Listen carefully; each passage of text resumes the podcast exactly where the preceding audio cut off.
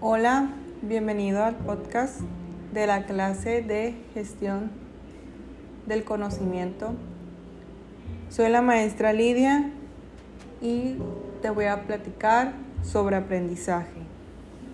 Conocemos como aprendizaje a la adquisición de conocimientos de algo por medio de estudio, ejercicio o experiencia, en especial de los conocimientos necesarios para aprender algún arte o un oficio. Solo aprendemos cuando ese conocimiento tiene un objetivo. Posiblemente si tú trataste de aprender algo fue porque no te concentraste o fue porque no le encontraste sentido a lo aprendido. Pero estoy segura que si te propones aprender, y una de las mejores maneras de adquirir un conocimiento es explicando o enseñándolo.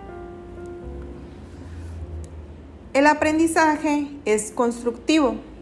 Eso quiere decir que tenemos una noción de las cosas pero lo podemos mejorar o aprender más. Es acumulativo. Eso quiere decir que a lo mejor aprendimos algo en la prepa, lo reforzamos en la universidad y lo ponemos en marcha durante la vida cotidiana. Es autorreguladora. Esto quiere decir que tú decides qué tanto aprender. Si tú te propones aprender y ser especialista de un tema es cuestión de que te decidas. Es situado. Aprendes de experiencias, de situaciones y de prácticas, pero también es colaborativo. Esto quiere decir que podemos aprender de los fracasos de los demás o de los éxitos. En general, se conocen tres maneras de aprender. La primera es la visual. Captas información al leer o ver. Piensas en imágenes y también tienes memoria fotográfica, tú ubicas bien eh, con direcciones. Normalmente este tipo de personas tienen que tomar nota de los puntos principales para aprender o tienen que seguir ciertos pasos o hacen eh, mapas mentales, eh, cuadros sinópticos. De esta manera graban mejor sus conocimientos. También existe el canal auditivo. Ese tipo de personas aprenden explicando de manera verbal o escuchando la, explicación. Son muy buenos para la música, eh, son muy buenos para los idiomas, piensan en sonidos. Al momento de leer, mueven sus labios. Y una estrategia muy buena para este tipo de personas es que graben con su celular lo que quieren aprender, clases o temas y, reproducirlo varias veces.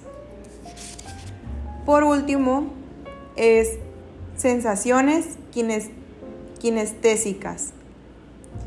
Aprenden lento, pero muy profundo. Son muy inquietos, les cuesta bastante escuchar o leer. ¿Cómo puedes captar la atención de estas personas? Que al momento que tú les expliques, mover tus manos o realizar movimientos. Son muy buenos para el baile. Em, pues ellos también se concentran mejor cuando se están moviendo. Y por lo general son ingenieros en electrónica porque pues arman piezas o son excelentes chefs. Yo me identifico bastante con el visual.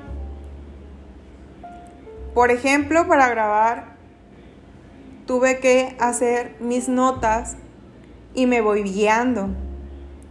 Además, que me gusta realizar puntos principales de una lectura y mi forma de estudiar son con mapas mentales. En la plataforma